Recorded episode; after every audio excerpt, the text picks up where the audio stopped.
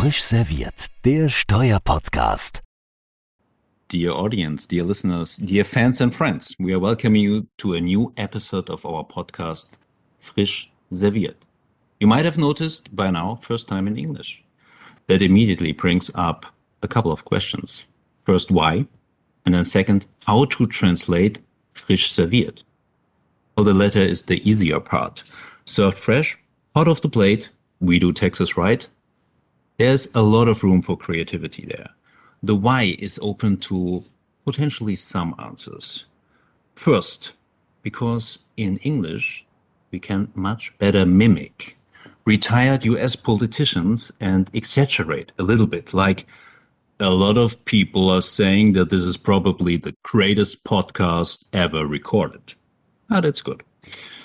Second reason, potentially, because in English we can give our today's guest, and that's Georg Kofler, professor at the Vienna University of Economics and Business, the opportunity to start his career in media, leveraging his charming Austrian accent, a bit like Arnold Schwarzenegger. And we'll see how this is going to work out. Third reason and most boring because of our today's topic. And the topic is Pillar 2 in light of European law. And that's a topic where eh, you might want to discuss the matters in English because it's of interest to a larger audience than our colleagues and friends in Germany, Austria, and parts of Switzerland. By the way, the we, the we, that's Arne Schnittger, partner at PwC, and myself, Christian Kaiser at Siemens. And uh, I believe that's enough of an introduction. Let's start with an intro into our today's topic. Georg, or may I say George? We have now both on the table the model rules of the OECD and the EU directive. In comparison, what are the particularities of the directive? Yeah, thanks for having me as an Austrian, and I will do try to do do our accent honor. So let me start with uh, a little bit of background. I think we don't need any details. Um, but it's good to know that the OECD model rules came out the Monday before Christmas and the uh, GLOBE proposal from the European Commission on Wednesday before Christmas. So it's pretty fresh, so to say. Um, and um, basically, the GLOBE proposal is very much aligned with the OECD model rules. It follows them very closely, uh, but it has a couple of speci- specialties uh, for the European Union. Uh, first, it uses the IIR and the UTPR, uh, just as the OECD model rules. Um, and, and, of course, the, the, names have been criticized, or, or should I say, um, uh, kind of watered down a little bit. Um, the income inclusion rule is not really about the inclusion of income, but rather about the allocation of the top up tax to the parent entity. The UTPR is not really about undertaxed payments anymore. It's about the allocation to subsidiaries um, of, of um, in scope group. So it's both about the allocation of the top up tax. And uh, what is special in the European Union is, of course, um, that um, the first issue should the directive be mandatory. I mean, the OECD model rules uh, follow a common approach. So countries can choose to either have uh, the model rules, income include uh, IIR and UTPR, or not have them, but accept that others have them. Um, the European Union is going in a different way and has those rules mandatorily for all EU member states. So every member state has to have IIR and UTPR. Um, and then, of course, we have the inner European dimension. And that means that um, since every EU country has to have the income inclusion rule, there is no need for the UTPR anymore within the European Union because the top up tax will be picked up by another EU member state. That's the first thing. The second um, thing, and that, that is uh, a topic that we will discuss in much more detail today, is about the non-discrimination dimension. The OECD model rules, they work only across the border. There is no need, for example, for the uh, UPE country to have an income inclusion for its own uh, jurisdictional entities. In the EU, it's different. The uh, Commission's proposal expands the income inclusion rule to purely domestic situations. So for large in-scope domestic groups, Even if there is no foreign PE, no foreign subsidiary, the income inclusion rule um, um, is supposed to apply based on the proposal that we have on the table right now. So this is basically the non-discrimination uh, feature of the directive. It treats cross-border groups, um, um at least on paper, the same way as it treats um, domestic groups.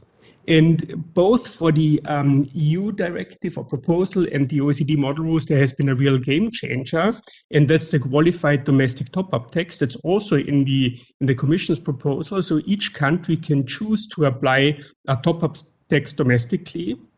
Uh, based on the excess profit, so after the substance carve out, and that domestic qualified top-up tax will exclude, in effect, other countries from levying um, uh, the top-up tax. And this is, of course, a game changer because also within the European Union, countries can now choose to have this domestic top up tax and exclude others from taking basically their tax, um, um, uh, their potential tax revenues away. So these are basically the main features of the directive in how, insofar they are interesting for us today.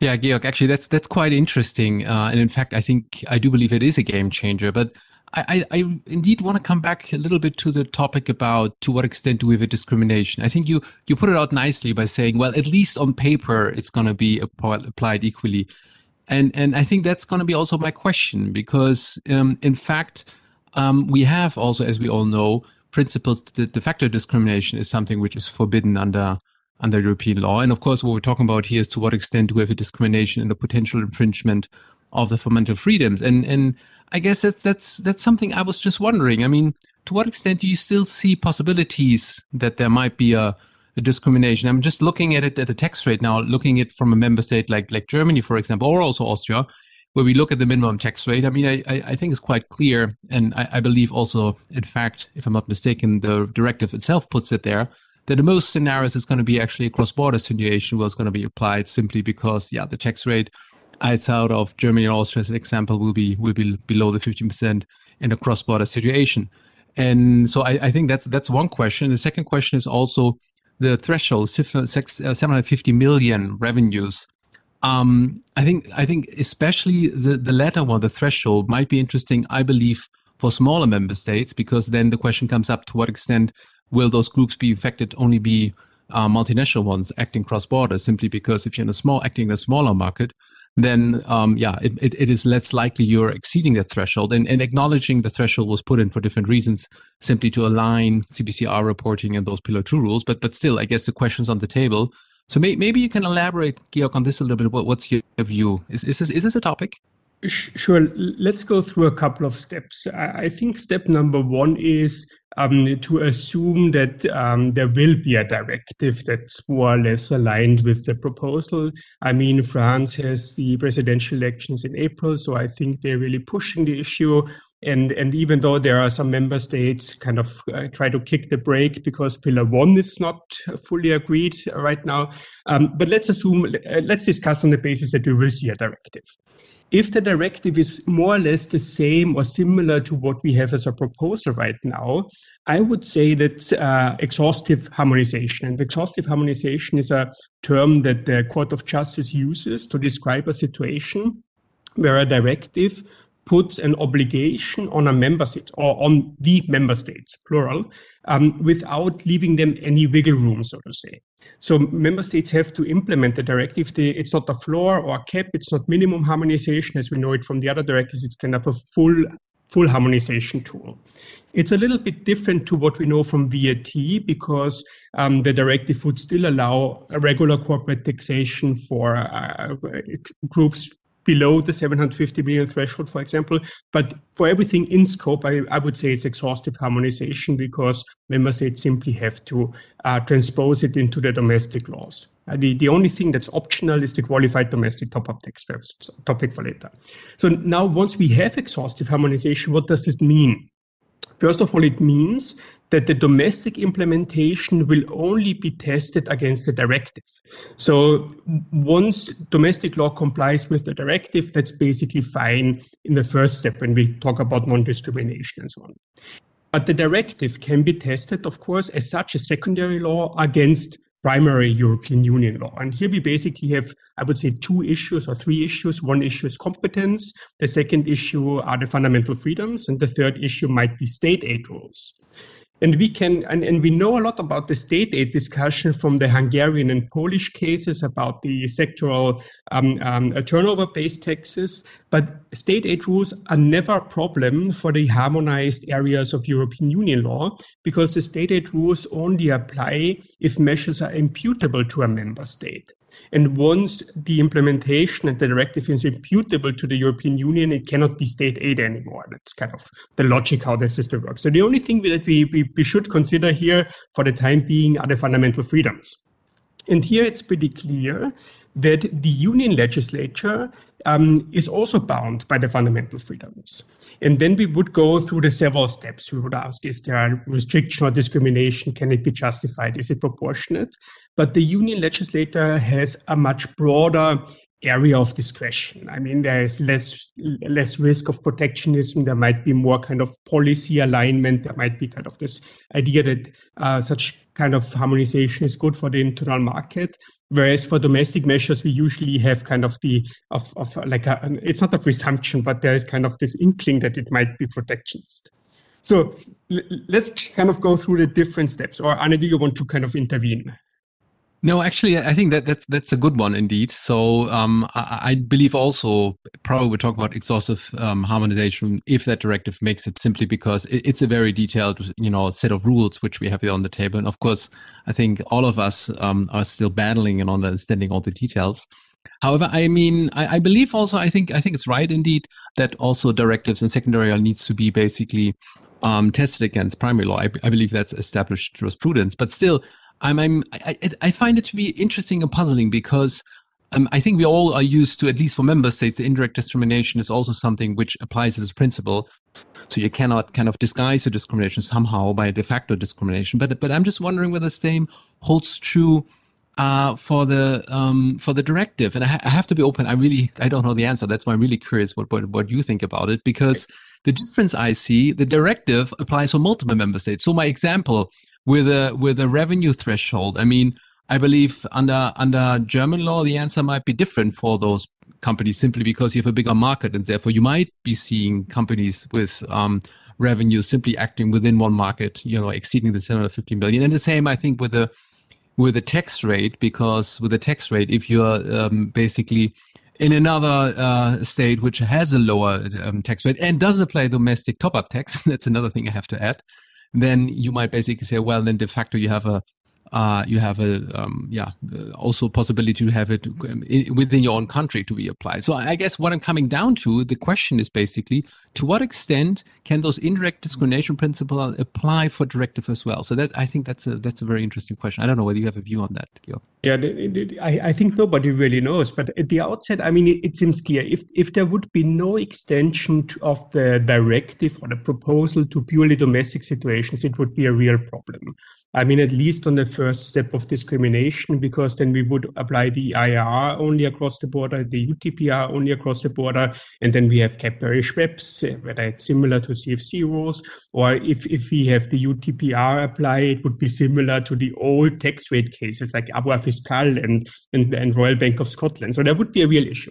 Now the European Union treats those, or the, the, the directive proposal treats those similarly. And the question then is, is there still a factual element of discrimination because we, the directive only applies to large groups, yeah, or it only applies to groups and not standalone entities.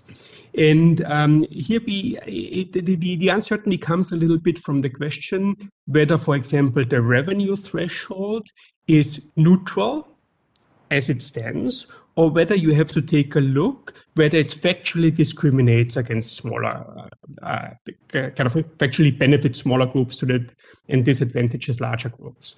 And here we have the Hungarian cases again, and that's the kind of the uncertainty.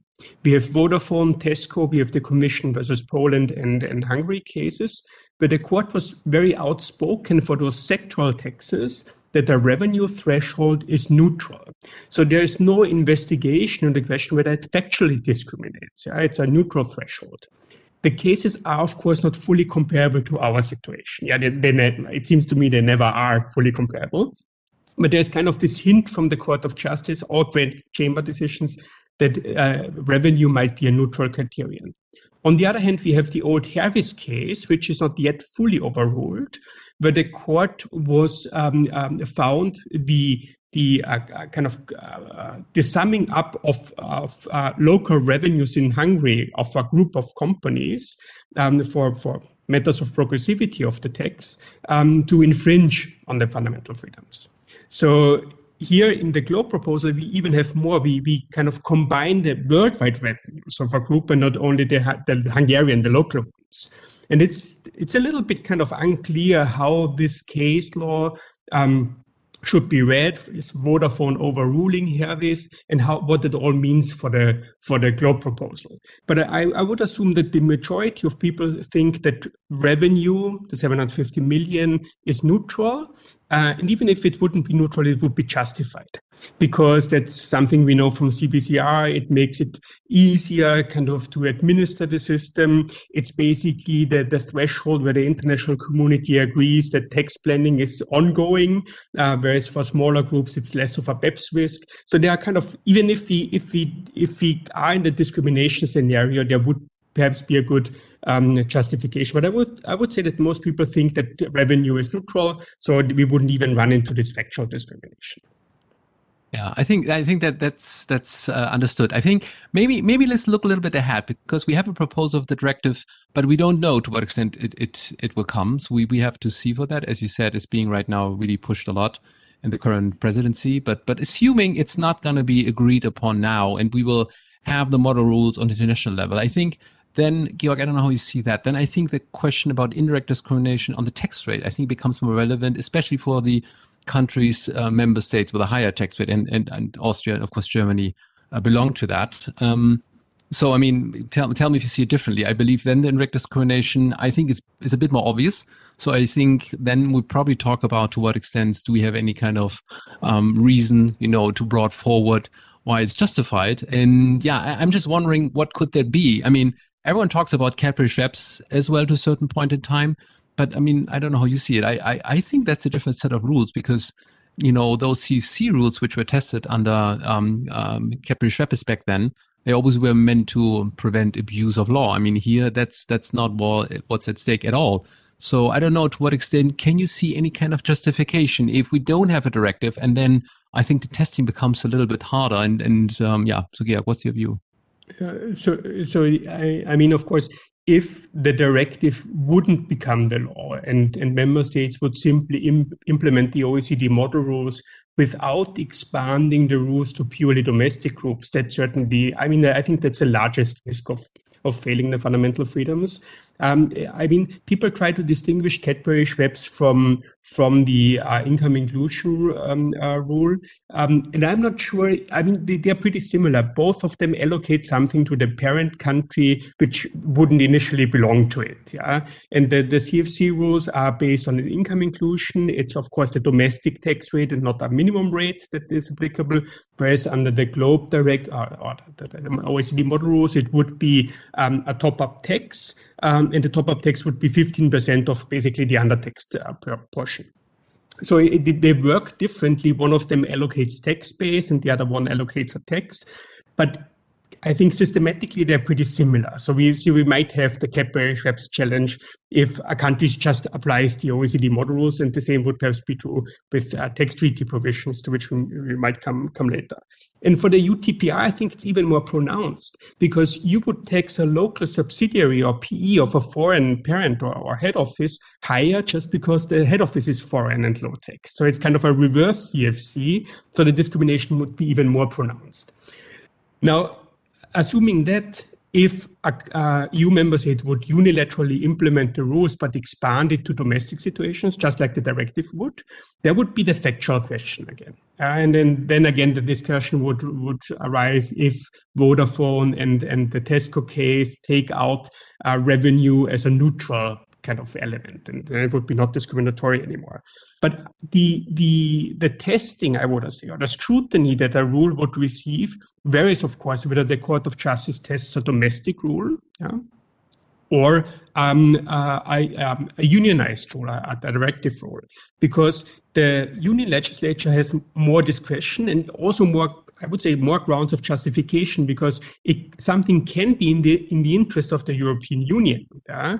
But for a single member state, it would be protectionist to do that. So there might be a, a different standard, but it's really hard to kind of pinpoint what the ground of justification would be. I mean, we, we have already seen it in, in the in the Advocate General's opinions in the last couple of years that the whole BEPS idea found some I don't know some some kind of of, of, of reception in the in the opinions.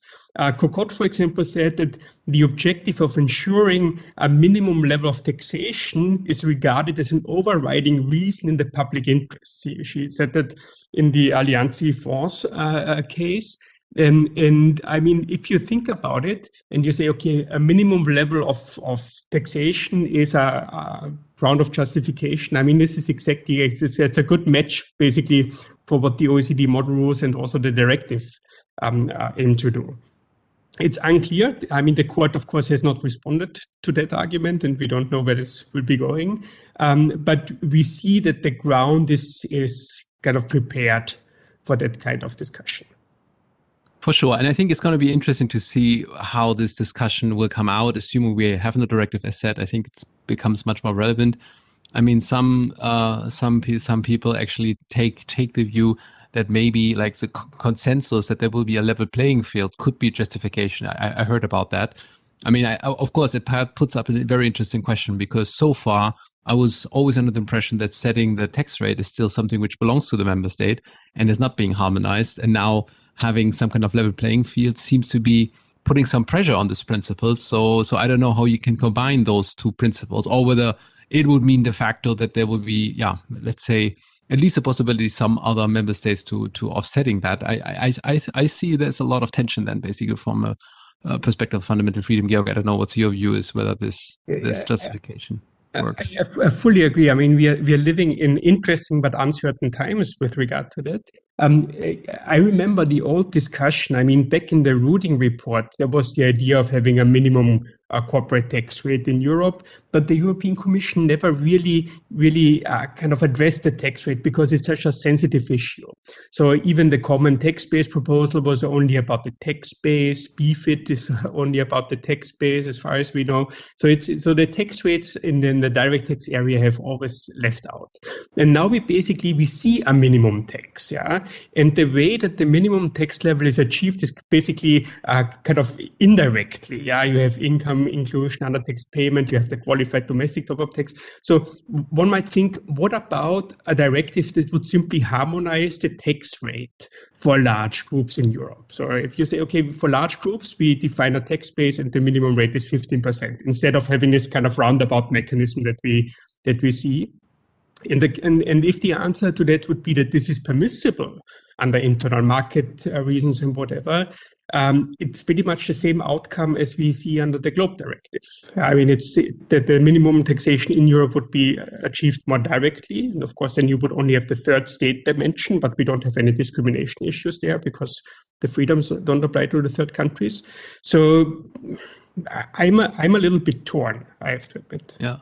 Yeah, it's going to be interesting. And Christian, that's not the yeah. only treaty we're talking about. Well, no? it, it's not only talking about European law; there is international law as well, and and the treaty or um, the global rules need to be tested against international law, and we have to to to look a bit at how they interact with existing double taxation treaties, for example. And there are some discussions uh, which bring up various topics uh, that the the the rules might not be in line with um, the the right to tax um, subsidiaries. Yeah, so that that uh, it would be uh, sort of against Article, Article 10, for example.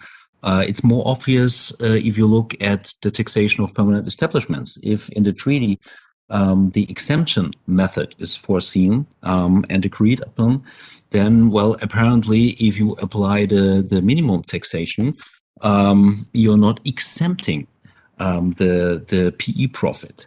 So that might be not in line with with those treaty rules. Uh, and I even heard um, colleagues saying that uh, Article Nine um, might uh, of the of the model uh, text treaty might bring up problems um, uh, in regard of um, the directive or the global rules. Um, Georg, what's your view on that matter? Uh, so I, th those issues might actually be easier than the old ones that were discussed under the undertaxed payments rule. So I, I have a little bit of sympathy for the OECD position that um, the uh, Article 9 does not prevent uh, that kind of taxation. I, I, know it's disputed, and I'm a big friend of, of reading a restrictive effect into Article 9. But um, Article 9 only quantifies the profits that might be taxed and it doesn't tell you anything about the charging provisions. So I, the I, I I know the argument and I've I've read it and I've discussed it, but the the uh, the OECD argument that or the OECD position that Article Nine wouldn't hinder um, taxing profits as long as you don't take the profits from the other country and hinder the other country from taxing is fine. And then the same would by analogy apply to Article 7. Um, but the exemption method then would of course be a problem. That that's kind of a, an open issue in, from my perspective, and that open issue would also translate um, to associated enterprises when you treat the foreign um, entity like a permanent establishment. But, that's not, not the case under the under the OECD model rules. So interesting arguments, but but if we think it a little bit further, so um, the first question would be, even if it would be a treaty override, yeah, what would be the consequence of it? So from a German perspective, we know treaty override is kind of unpleasant, but but it's constitutional. So there there mightn't even be a, a, a huge problem. Secondly, who decides whether it's a treaty override?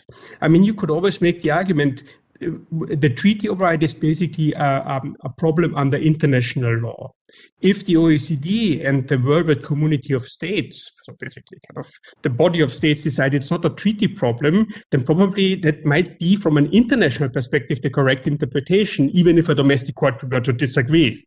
Uh, so there might be, even if it would be a treaty override under whatever domestic reading, it might be a violation of international law.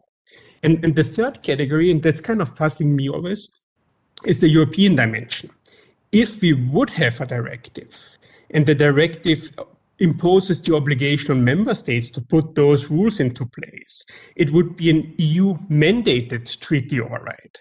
So the domestic law would be mandated by supranational EU law, and then you would have an EU imposed treaty override, so to say. And since EU law is supreme, so we have the supremacy of EU law, uh, there is not much choice for the member states uh, kind of to, to circumvent that. Renegotiating tax treaties might be an option for countries like the Netherlands, which have this kind of high constitutional principle. But as far as I, I, I see in the German discussion, I mean, the ATAD, Article 6, has been used as an argument to make uh, Section 50D of, of the German Income Tax Act even stricter because it's kind of the EU that forces Germany to to make uh, to make the Article Six implementation. So there are several dimensions of the treaty of the treaty issue. All of them are interesting. Yeah, and it's as you said, Germany has a wonderful history of uh, treaty override. As long as we make it clear it's a treaty override, it's pretty okay, I would say. Um, so maybe that's uh, that's the tip, the, the hint for legislation in Germany um, emphasized that this might be a treaty override, and, and then it's all fine. Yeah, absolutely. So us, it's more of a hobby, I would almost say. We're quite used to that, um, unfortunately. But actually, the, the one thing which I find to be ironic, let's assume for a second it is a treaty um, topic. And I think on the UTPR rule, I think it becomes really obvious because there's no direct connect. So I think then it becomes really an interesting one also France, as I believe, has also similar principles as that, as I understand, treaty has a higher hierarchy. The Schneider case is something which I remember. And I find it to be a bit ironic that these rules are now pushed under the French presidency, basically. So I don't know. I would be curious to see how this is being discussed in France, in fact.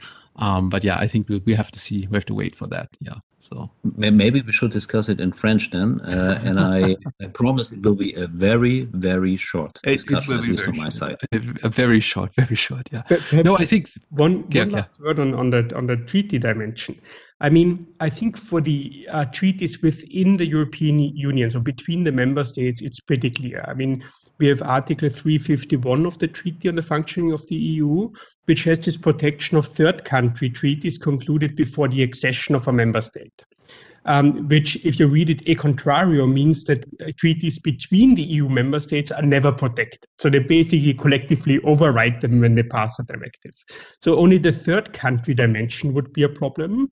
And, and here we have kind of a lively discussion in literature and at conferences. Um, what, what would happen if we have a directive, the, the GLOBE directive, for example, um, whether that Article 351 could be applied by analogy arguing, okay, third country treaties are still protected and they have to be renegotiated, but they are protected because the directive came later. So after the accession of the member state, but kind of uh, um, um, uh, the, the directive is also after the um, uh, tax treaty was concluded. And there is kind of, there we have some, also from Advocate General Kokott some ideas that whether this, this kind of treaty override or the situation, this kind of step of harmonization was foreseeable or not. And then we can have a discussion whether the GLOBE directive was foreseeable and from when onwards it was foreseeable and so on. So there's kind of a, a lot of nuances in this, in this treaty override discussion as well. Absolutely. Georg, thank you so much. That was actually fantastic. I, I really enjoyed that. I hope everyone home as well. And uh, I hope it was also a bit entertaining hearing two Germans and an Austrian trying to express themselves in English. I hope I hope that was okay. But we felt this this might be a topic, as said by Christian, which might be also interest of a wider audience. So hopefully there was a bit of interesting topic in between the other other versions with the German logo. I guess we're going to switch back to back to German then for the next episodes. But but Georg, thank you so much. And my big question is, of course, um, now talking to you, um, whether we can invite you again to the podcast and we might might might see you again. I don't know how you how you see that, Georg. Uh, sure, I think that's my big moment. I will be back. yes, Georg, we're waiting for that. Thank you so much. Thank you. Thanks. Take, Take care. Bye bye. Bye,